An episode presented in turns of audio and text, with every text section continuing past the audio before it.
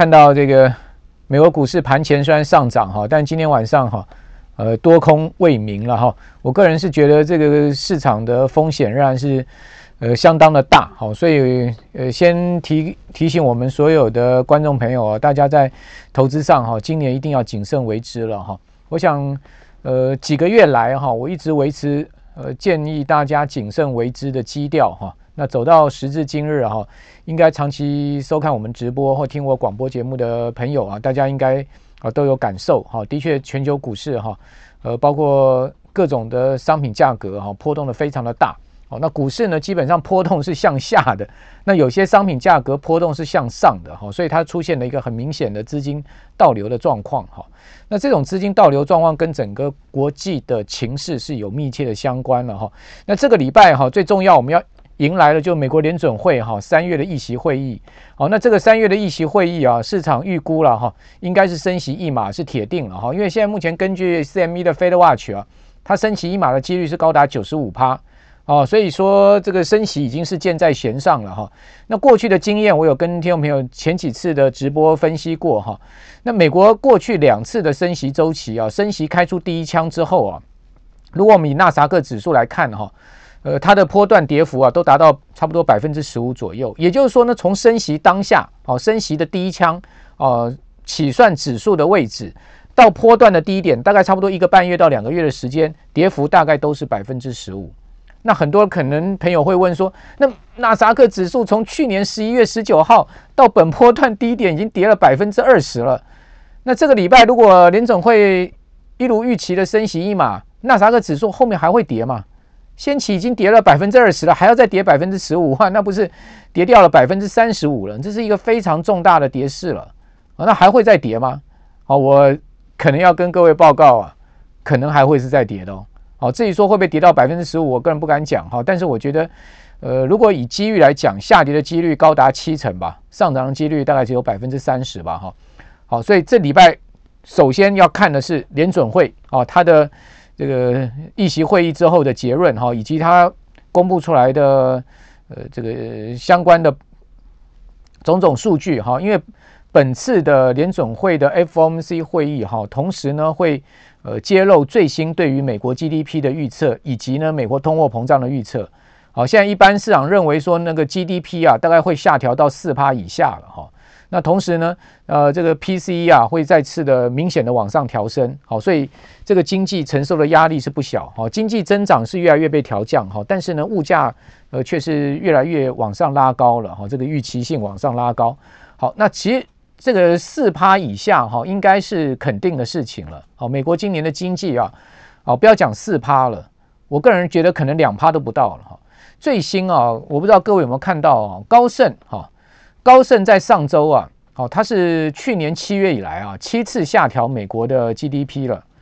大家都知道，像高盛啊、美银啊这些华尔街的投资大机构啊，他们是靠股市在混饭吃的。好，那他们怎么会不断的下调美国经济呢？怎么会不断的下调标准普尔五百指数年底的预估值呢？那当然是不得已嘛，因为形势不不容得他们乐观了。因为你再乐观下去啊，我想这个投资人也不信了。哦，所以维持一定的公信力，他只能这么做。哦，因为股市没了行情啊，这些投资机构的获利啊，包括呃业务啊，会非常的难搞。哦，所以他们也是很不得已的啊。哦，高盛呢是怎么下修美国的 GDP 啊？如果各位看到上周的数字，你会吓一跳啊。他把今年美国第一季的 GDP 下修到只有百分之零点五，那是接近衰退边缘了。那你会说啊，那是因为基期太高啊。去年第一季这么高的情况之下，那今年第一季当然哦，相对积极的情况之下呢，啊，自然是不会高。好，那那我们讲说去年三四季美国 GDP 不高吧？那高盛把呃今年三四季美国的 GDP 啊，那预估值也不过就是二点五啊，也就是说，那在相对低基期的情况之下呢，下半年的经济也没有明显增长啊，只有百分之二点五的一个增长率啊。所以全年高盛把美国的 GDP 的增长率下修到只有百分之一点七，可，在值此同时呢，呃，这个物价指数呢，却是来到了七点九，好，四十年来的新高，好，是个上个礼拜，哦，美国政府公布出来的 CPI 将近八趴，核心 CPI 六点四，那各位一算，哇，这个 CPI 高达将近八趴，但是经济增长率连两趴都没有，那我请问你，这个金融市场怎么能承受这样子的呃的的这个宏观经济情势呢？更何况联准会后面还要再做货币紧缩啊！哦，这个礼拜就要开出第一枪了。开出第一枪之后呢，今年预估大概要升息四到五次啊，至少啊，把利率拉到一点二五到一点五之间，甚或一点五到一点七五之间呢。后面还要 QT 啊！哦，联准会现在目前的资产负债表是九兆，哦，全球四大央行的资产负债表加起来是三十兆美金，还要 QT 啊？QT 就是缩减资产负债表啊，啊，这个一方面从价的这个把利率拉高，好，另外一方面从量的，好，把这个货币呃紧缩。那我请问你，金融市场如果没有好的这个获利的呃预期的支撑，没有经济的支撑，那金融市场怎么走牛市呢？哦，我想。在座的我们所有观众朋友，冷静客观的去思考，就知道说，哎，这个现在目前全球股市在跌什么嘛？今天香港恒生指数一跌，跌了快一千点。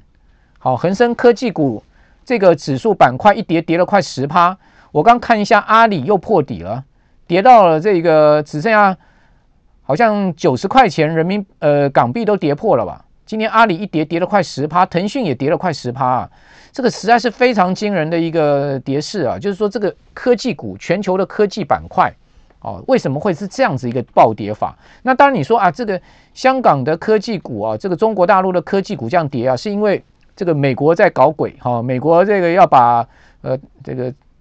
中概股哈要一一逐一退市，好，我认为这个是有影响，但是呢，它所反映的出来也仅仅不只是这个所谓美中之间的一个矛盾哈跟角力跟冲突的问题而已，它所反映出来投射出来是应该大环境的问题，全球宏观环境上面问题，因为不是只有这个美国呃这个大陆的科技股跌啊，我上周不是有给各位看一下美国的这个科技板块跌得更惨啊，C 三 AI 从一百八十块钱美金跌到十八块美金啊。那跌了剩下十分之一的市值啊，哈 哦，这个特斯拉哦，上周五一天可以跌掉五趴，特斯拉的市值是多少？各位去算算五趴，它一天蒸发了多少市值啊？所以这个所投射出来是全世界科技板块哦，这种成长型概念哦，整个神话破灭的问题。所以为什么我要在上周的直播告诉各位，好，这个所谓美国股市啊，这个还没进入熊市，但是科技已经先崩了。资金往哪里逃？今天更进一步的告诉大家，不只是这个科技股跌啊，哦，连债券都是出现了疯狂的暴跌啊。所以说，资金到底要往哪里跑？我们过去常讲说，诶，这个资产配置就是股债配置。如果说你今年采取股债配置这种所谓传统配置的思考的话，你今年是，呃，前一季是大赔钱的。好，我等下会给各位看一下这个债券的指数。好，那回过头来讲，这个礼拜我们先先期遇到的这个呃联准会要升息的问题。好，它这个升息投射出来的是一个全球通货膨胀的一个大问题，资金回收的一种一种这种无奈。好，不得不回收。好，因为他知道这个回收会对经济会对金融市场产生冲击，但是没有办法不回收，因为在维持这么大的一个资金部位，哈，在金融市场里面，在货币市场里面，这个市场会崩溃掉的。现在目前我们已经看到它已经在逐逐渐瓦解之中了。哦，那乌尔的这个危机是叠加这个整个全世界现在目前呃宏观环境上面的更加加重的沉重压力。上周末，哦，传出来说，哎，这个乌克兰跟俄罗斯双边的谈判代表都说，哎，这个双边，呃，透过视讯啊，要达成了这个协议了，即将达成协议，似乎啊，哦，这个呃，金融市场传来一丝喜讯了。结果今天这个随着这个消息呢，台股就开高了嘛，哦，为这开高是相对？险险躲过一波啊！哦，比如说八点四十五分，期货开高了六十三点。但为什么讲说险险躲躲过一波？因为如果各位周五有看夜盘收盘的话，它是跌了一百多点，所以一这一差差了快两百点。也就是说，它从夜盘原本跌一百多点，哦，到这个今天早上八点四十五分开高六十几点，哦，所以这一差差了快两百点。那这一差为什么会差了两百点呢？最主要原因就是因为传出来就是说，这个乌克兰跟俄罗斯双边的谈判代表都说，哎，大家有达成这个协议的机会了。然后呢，泽伦斯基就乌克兰总统说呢，他愿意在这个以色列的耶路撒冷去跟普丁会面。我也不知道这位老兄为什么要选以色列的耶路撒冷，好，选选这个地方作为双边的这个领导人会谈的一个地点。那各位觉得这个消息是真的吗？双边真的有可能会在近期内达成协议吗？我个人认为这个几率非常低了哈。我认为如果说要达成计达成协议的唯一可能性就是乌克兰投降了。好，因为以普京来讲哈，他现在是骑虎难下哈，他整个部队已经深入到这个乌克兰全境了，从从从北边哈到东边到到南乌，到现在连西乌都乌边乌克兰西边接近波兰地方都开辟战场了。要形成这个四面八方合围基辅之势啊，那你想看他有可能不拿到绝对政治优势条件情况之下撤兵吗？这当然不可能嘛。他一旦是没有没有这个呃拿到政治优势的条件下撤兵的话，恐怕普京的这个政权都会有问题啊。哦，因为他这一战他是赌上了俄国的国运，呃，跟这个他个人的这个政治生命啊。哦，这可不是开玩笑的。如果没有斩没有这个没有战争上面的斩获啊，或者政治上面的斩获，他断然不可不可能退兵的了。好，那至于说达成协议，那难道是这个所谓的城下之盟吗？乌克兰现在已经变三边包围了，好，这个基辅好，只剩下南边通路了。哦，如果南边再往上打突破了，哦，那就变四边包围了，就整个基辅呢已经陷入到全面包围的一个城下之盟，泽伦斯基。同意要这个做重大的让步吗？哦，那当然大家就知道这个最重大的让步呢，就是所谓的去军事化。你觉得乌克兰有可能会同意吗？我个人这个认为这个可能性也很低。好，所以看起来哦，一场这个持久战，好拖久下去啊，这是非常有可能发生的。那拖久了，当然对俄罗斯不利，但是呢，对全世界，对乌克兰更是不利。哦，对全世界的整个经济形势更是不利，对整个欧洲更是不利。哦，整个欧洲会全面的被拖下去，陷入到泥沼里面。整个欧洲的经济全面的这个要要翻船的。哦，我已经看到了，今年到第四季甚或第三季，欧洲经济就有可能衰退，甚至停滞性通货膨胀的可能性都有。哦，这个现在目前已经看到这个影子了。好，所以这个欧洲股市是首当其冲的啊！为什么史托克五十指数在上周已经跌入熊市？德国法兰克福指数、意大利米兰指数从这个高点下来也都跌了百分之二十，跌入熊市区间，就是这个道理。哦，这个欧洲是首当其冲的哦，最主要的受害的地区。哦，其次呢，当然就是整个全世界经济跟金融市场都要陪葬。哈，那有没有明确的证据？哈，直指现在目前这样状况呢？我们现在图表上面各位看到了，这个是纳查克指数。纳萨克指数，我给各位看一下，这个是呃周线，好周 K 线，大家可以看到这一波下跌那个跌势有多么的沉重啊！好，现在目前纳萨克指数啊，哦这个季线啊，就是这条蓝色线，各位看到这这个 K 线上面有一些均线哈，呈现呈现这个呃下弯的，这个就是蓝色线是季线，然后呢绿色线是半年线。大家发现，哎，这个蓝色的季线已经下弯，穿过这个绿色的季呃这个半年线，然后同时呢，这个绿色的半年线也即将啊要下弯，穿过这个黄呃黄色的年线，哦，同时呢，各位可以看到月线哦，就是呃这个橘色这条，以及呢蓝色的季线呢，都已经穿越年线向下了，哦，形成了所谓的这个季线跟年线的死亡交叉，以及月线跟年线的死亡交叉。同时，更可怕的是年线都下弯了。你什么时候看到过纳萨克指数的年线会下弯了呢？哦，年线大家都知道是一个多空最重要的分界线。呃，这个 K 棒在年线下面呢，基本上就是一个弱势格局。更何况年线下弯了。如果说这个年线是持续下弯的，这个跌势到底要跌到哪里才能终止，是没有人可以预估的。哦，那台股加权指数呢，有没有年线下弯？现在目前还没有。但是我要跟各位报告。加权指数到四月到五月，它就会扣底在一万七千七百点当时的一个高点。如果到时候加权指数没能站回一万八千点之上，届时也就到四月五月的时候，加权指数的年线也要下弯了。那年线下弯，各位知道这是非同小可的啊！这个对于多头多头市场来讲是一个重大杀伤啊，是非同小可的哈。更何况现在各位看到这个是加权指数的年线，好，它现在已经在上周已经呈现。带下影线黑 K 棒破年线的情况，这个下影线的低点在一万六千七百点附近，当时是破了年线的这个一个这个持续下挫的连三黑的一个跳空带跳空格局，带大量四千亿每天四千亿四千亿这样的一个下杀格局。那年线在哪里？年线在一万七千三百点，今天收盘下跌一点七点，也没能站回年线哦，还是没能站回年线哦。也就是说，上个礼拜哦两次跌破年线，到本周一依依然没办法站回年线，更何况今天的量能萎缩到不到三千亿了，这个没有量哦，也是一个问题啊。高档无量，基本上就是个弱势格局啊。好，所以这边要提醒大家哦，这个年线它。它是一条非常重要的多空线，虽然说台股现在目前加权指数的年线还没有下弯，但是它有下弯的危机喽，就在未来几个月哦，指数要尽快站回一万八千点之上，而且持续的要维持在这个位置上，甚至再继续往一万九千点推进。那各位觉得这个可能性大吗？我个人是觉得这个可能性可能低到就十趴二十趴吧。哦，所以说我现在目前对于整个。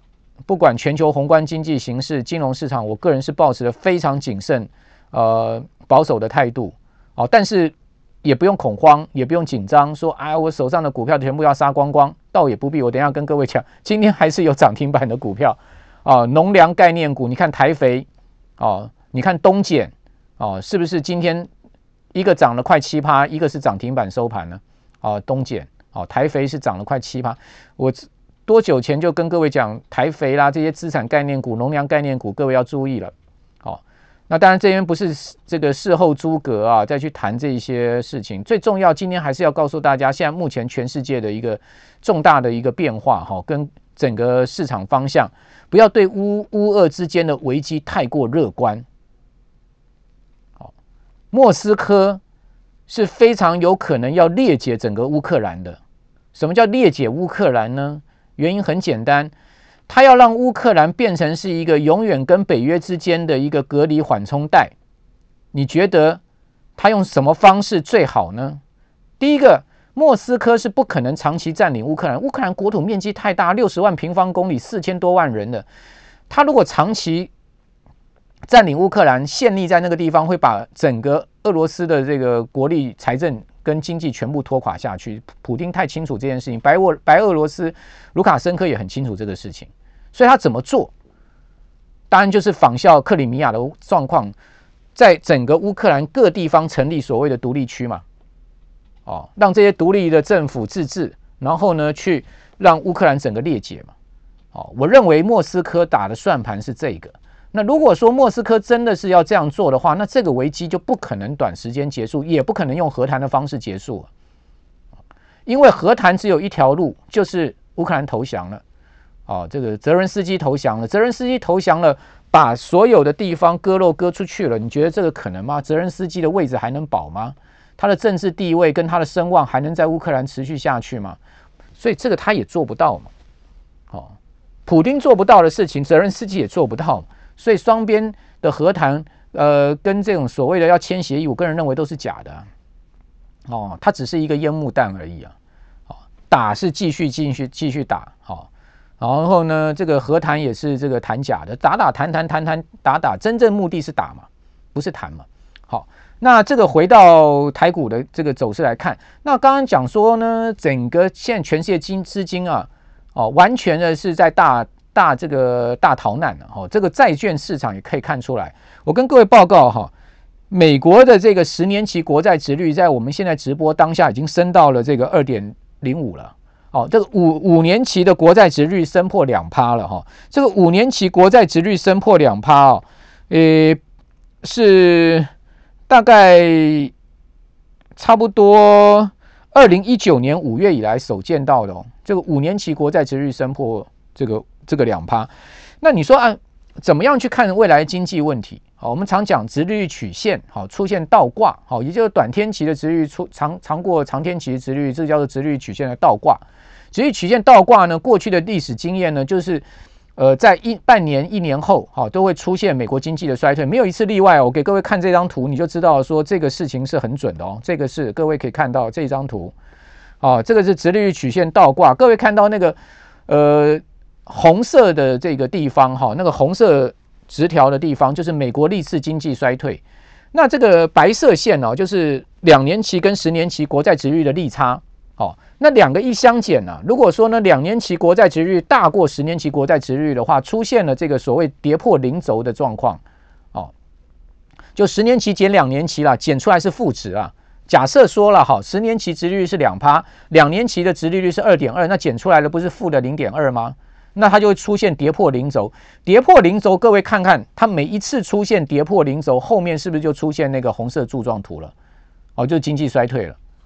好，这没有一次例外，很准的。所以各位不要讲说啊，这一次不一样了，这一次啊，殖利率倒挂，美国经济不会衰退，你看看会不会衰退？我跟你讲，这次殖利率倒挂，这个美国经济后面还是要衰退的。啊，那现在我跟各位报告，两年期到现在我们直播这个时间，它的殖利率是一点八，三年期的殖利率现在是一点九七，我刚抄的哈。这个五年期的殖利率是二点零一，啊，七年期的殖利率呢是二点零六八，十年期的殖利率呢是二点这个二点五七，啊，所以所以你有没有发现，啊，这个五年期以上的殖利率都已经都已经超过两趴了，啊。呃，对不起，十年期的殖利率是二点零七，哦，所以你会发现，这个殖利率在五年期上都超过两趴，然后呢，七年期的殖利率已经贴近了这个十年期的殖利率了，因为十七年期殖利率是二点零六八，然后呢，十年期殖利率是二点零七，所以这两个已经是差差不多了。在上个礼拜的时候，曾经啊，这个七年期美国七年期国债殖利率超过十年期国债殖利率，换言之，七年期跟十年期已经倒挂了。那啊，那你会说这个？我们从来不看七年期跟十年期的，没错，我完全同意。但是我们我们一般在看的就是两年期跟这个十年期的吧？那它现在也差不多了。两年期现在目前的是一点八，十年期的是二点零七，它差距多少？它差距才零点呃这个二十七个基点呢、啊，二十七个基点。在上个月的时候，我记得应该还有四十几个基点呢，到这个月只剩下二二十七个基点。你看这个，你看这个利差收敛的有多快？那这个利差收敛呢，就代表后面啊，这个市场啊是预期经济是要衰退的哈。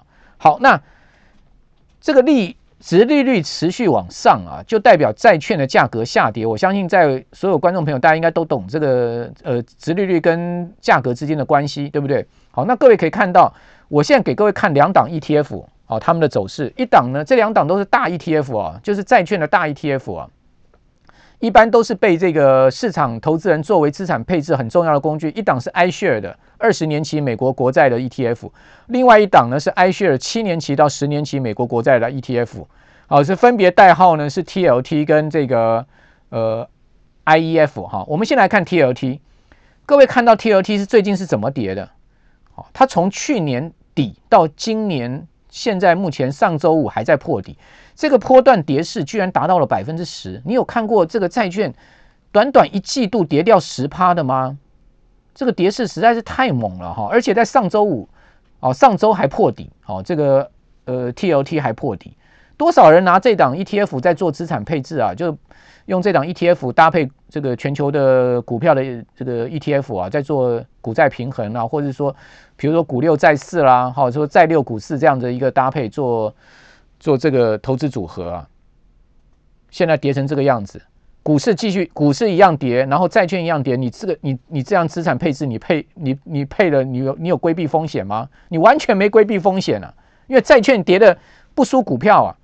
今年初以来，标准普尔五百指数到上周五跌幅多少？百分之十二，债券跌了百分之十啊，它跌是没有输股票啊，你怎么去规避风险？另外，各位看到这个 IEF 这档 ETF。它一样跌了，到最深的时候大概一百零九块美金呢，大概差不多也跌了，也跌掉了这个七八趴、六七趴。按为为什么这个七到十年期的国债跌的比较少？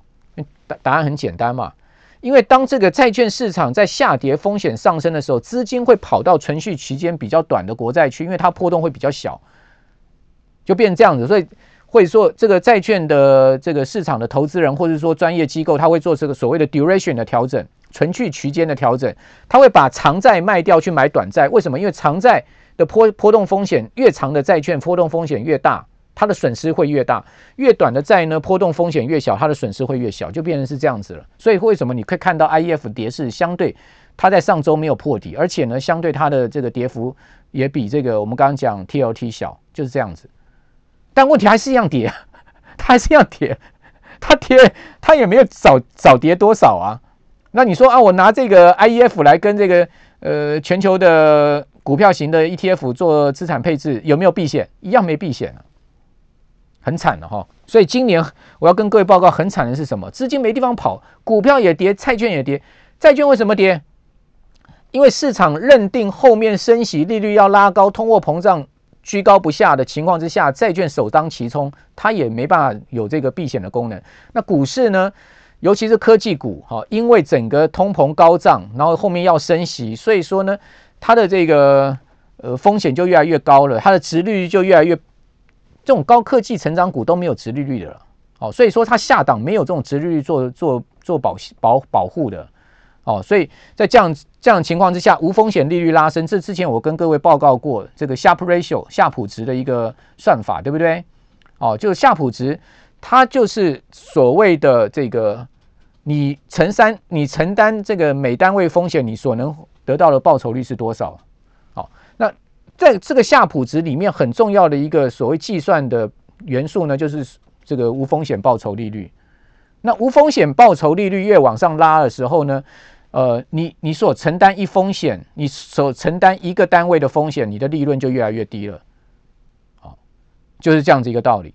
好，所以说这个无风险的报酬率。好，往上拉升，就我们一般来讲，把美国十年期国债殖利率当成是一个无风险报酬了。好，当把它当成是一个无风险报酬率。那无风险报酬率越往上拉升的时候呢，你所承担的这个风险的报酬报酬率呢就越低了。好，所以这个越殖利率越往上升啊，越不利于这个投报率啊。好，尤其是这些呃高科技成长股的投报率啊。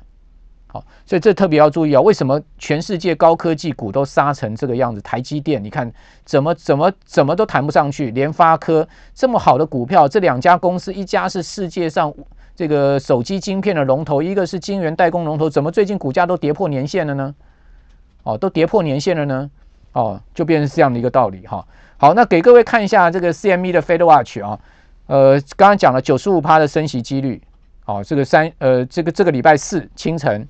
哦，那这个是呢，到今年十二月，好，现在目前市场的定价，哦，到底要升几码？大家可以看到哈，呃，一点五到一点七五这个地方的可能性是最高的，哈，也就是说呢，升到六码，哦，这个一点五就是六码，哦，升到六码，哦，升到六码的几率是多少呢？大概是超过五成的几率，升到七码就是一点七五，哈，各位看到这个，呃，一点七五到两趴的几率呢，就相对低了，对不对？哦。那所以呢，我们现在目前估大概是升大概五五五次到六次，每一次升一码的情况。但是呢，这只是现在目前的一个初估哦，市场情绪所呃跟交易出来的一个情况，不代表后面一定是这样的，因为这个变化非常快的哦。后面一个通膨数据上升下不来哦，这个后马上都有可能在今年夏天联准会要加速升息，或者是说呃整个整个利率要出现更明显的这个趋向鹰派的可能性都有的哦。那如果是这样子的话，股市的压力就会更大哈。哦，这个鲍尔已经把话说清楚了，对不对？他说呢，他预估这个通膨在今年下半年是会下来的，但是他是他预估。那个鲍尔从去年就一直错到现在了，你还是你觉得他还继续对下去，还还会不会继续错下去呢？我觉得他继续错下去的几率很大，是不是？啊，也就是说他，他他认为通膨年底会下来，哦，下半年会下来。如果不下来呢？不下来。他会要不要在七月夏天的时候加速升息呢？这个可能性是存在的。那如果是这样子，那请问股市到时候压力会不会更大呢？好，各位可以看到，这个就是到上周五哈，我抓下来的图啊，这个两年期国债呃跟十年期国债之间的一个走势图，大家发现到上周五的利差只有二十二十五个基点哈，两年期国债殖利率是两趴。哦，十呃两年期的国债殖利率是一点七五，十年期是两趴，中间只差了二十五个基点而已了。好，很快大概应该就要这个出现所谓的殖利率，这两个殖利率趋向一致了，好，甚至倒挂了，好，应该过不了多久了。好，这张图刚刚给各位看过了，好，那另外呢，最近的整个经济情势啊，我们从这个花旗的经济指数可以看到，这个也是市场。大家很常在预估的这个观察的一个指标，就是说这个花 City Group 啊，它有编制一个叫做 Economic Surprise Index 哦，大家不要觉得说，哎，惊奇是好事，哇，Surprise 好棒啊，这个我今天生日看到一个好大蛋糕啊，Surprise 啊，哦，这个好好惊讶，好好棒啊，你不要觉得惊奇是好事啊，换在这个指数上惊奇不是好事，就代表说呢，公布出来的经济数据不如预期，越多经济数据越不如预期的话，这个指数就会越高。各位有没有看到？现在这个指数已经冲到什么？已经冲到了大概是差不多，呃，一八年、一九年当时来的高点了。好，那一八年、一九年当时整个经济情况也不好，因为为什么？因为那时候川普发动了美中贸易战嘛。哦，我给各位看一下这个台股加权指数的这个周线走势，你会发现，在一八一九年呢、啊，就这个地方啊，哦。各位看到这个旁边有一个地方啊，这个是呃这个周线伴随的年线啊，我们可以看一下年线的那个地方，黄色线是年线哈。哦，有没有你有没有发现呢？从这个二零一七年以来啊，哦这个加权指数曾经有比较明显的两次跌破年线，一次呢，各位看到很深的跌到那个八千五百点那个地方啊，那个是这个二零二零年三月四月那时候的疫情所造成的崩跌哦，应该还记得八千五百。呃，二十三点八五二三见底嘛，对不对？好，之后呢就持续拉拉拉拉到今年的一八一八六一九，哦，见到这个相对高点，哦，这个是足足拉了一万点哦，从二零零二零二零年三月来足足拉了一万点。那在此前一次有一个比较明显跌破年线，好，是在呃二零一九年，呃二零一八年的时候，二零一八年到一九年的那一段时间，哦，因为那段时间是美中贸易战那一波。跌破年线，哦，各位看到这张图上跌破年线，总共从高点下去大概跌了十五趴，哦，这两次都是比较明显跌破年线。那这次又跌破年线，那在这个过程中呢，它曾经有几次啊有小破年线，但是跌幅都不超过两趴，也就是说乖离年限不超过两趴，但这一次的乖离年限超过三趴了，哦，也就是说呢，超过两趴的一个乖离幅度，会不会造成是一八一八年那一波？这个年底那波的大跌呢，我们必须要把这个事情放在心里。那它的幅度是十五 percent，好，所以说各位可以看到哈，一八年那个时候的这个花旗的惊奇指数呢，也是相对的大幅的上升，有没有？你可以看到，为什么？因为那时候整个全世界经济哈，尤其是美国、中国大陆经济受到这个贸易战的影响很大的哈。好，那。回过头来呢，我们再来看另外一个上周公布出来的密西根大学的消费信心指数，这个指数也创了二零一一年来的新低了，哦，而且是跌破五，跌破六十，代表美国现在目前整个消费信心是很薄弱的。好，那这个消费信心薄弱哈，是一个大问题。好，因为如果说消费没有信心，哦，购买力势必将来会往下掉。好，那美国的经济最主要呢是靠购买力，哦，靠消费市场。好，所以这个数字呢也让我很担心。这是上周啊，这个密西根大学公布出来最新的数字，它再次破底了，哦，跌破六十了。那至于说呢，一年期的通货膨胀，因为密西根大学公布这个消费信心，同时它会公布民众对一年期的通货膨胀的预期啊，已经升到一九八一年来的最高了，升到五点四的一个通膨率，代表什么？代表美国老百姓啊，他们并不认为哦，这个通膨到年底会下来，好，这个完全直接赏了鲍尔鲍尔一个耳光了。哦，联准会主席认为下半年通膨下来，老百姓不这么认为的。哦，老百姓不这么认为啊，老百姓认为这个一未来一年通货膨胀率都要高达五趴以上，而且是越升越多了。哦，对于通膨的预期是越来越强烈了。所以从这些数据啊，种种数据都告诉我们啊，哦，这个整个经济形势啊，并不是太好。哦，整个情况啊，大家要注意。另外呢，粮食价格，各位看到联合国的农联合国粮农组织的这个粮粮食粮价指数哦，FAO 这个粮价指数创下了要创下历史新高了哦，要几乎要突破一九七零年代当时的高点。各位看到前一波的一个高点哦，就一九七零年代的高点，这个两次石油危机那时候的是情况哦。你从这个指数里面的分项指数，从肉品到乳制品。哦，到这个谷物哦，到油油脂，然后呢，到糖，除了糖没有创新高以外，所有的这个各大的这个民生必需的呃粮食哦，全部创新高。哦，所以从这个粮价也可以看到，现在目前整个全世界通膨的压力跟影子。哦，小麦是俄罗斯最主要全世界出出口的这个第一大出口国，小麦哦就是俄罗斯，乌克兰是大概第四大出口国。好，那俄罗斯跟乌克兰又是全世界最重要的好多项农产品的产区，像玉米啦、葵花油啦，哦，乌克兰都是一个重要产区。好，所以在整体的这个物价指数上面，从粮价你就可以窥见，好，这个压力是有多大。好，那粮食价格上涨，哇，那这不得了。粮食价格上涨的话，很多这个贫穷国家、第三世界老百姓会饿死了。好，这个还不是只有这个所谓金融市场资资产。的问题了，好，这个人命关天了，好，另外呢，乌克兰又宣布了禁止它的化肥出口了，好，然后呢，今天消息又出来说，乌克兰最大两个奶气的这个半导体啊制成里面一定要用到稀有气体奶气的这个两个工厂也都关闭了，好，所以这个全世界头痛的问题是接踵而来啊，哦，然后呢，伊朗又发射飞弹去打伊拉克北部的城市了，好，说呢这个飞弹击中了美国领事馆附近的这个 building 啊。那怎么没事去打美打打美国领事馆附近的 building 呢？这其中一定有大玄机了哦！为什么伊朗要发发射十多颗飞弹去打伊拉克北部呢？伊朗不是跟各国现在正在谈这个所谓的制裁要解除吗？美国现在寄望委内瑞拉跟伊朗这个填补俄罗斯石油的空口缺口吗？怎么会在这个当口上又有这个所谓的 飞弹袭击伊拉克的事情呢？我跟各位报告，这中间有太多问题了。全世界今年的问题实在太多了，所以总归一句话吧，保守点啊！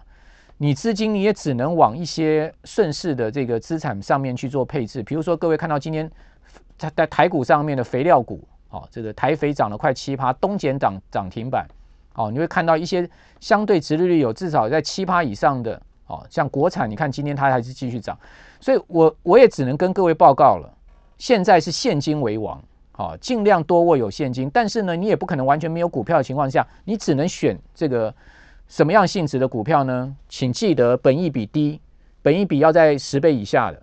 第二个呢，股利殖利率至少要在六趴以上的。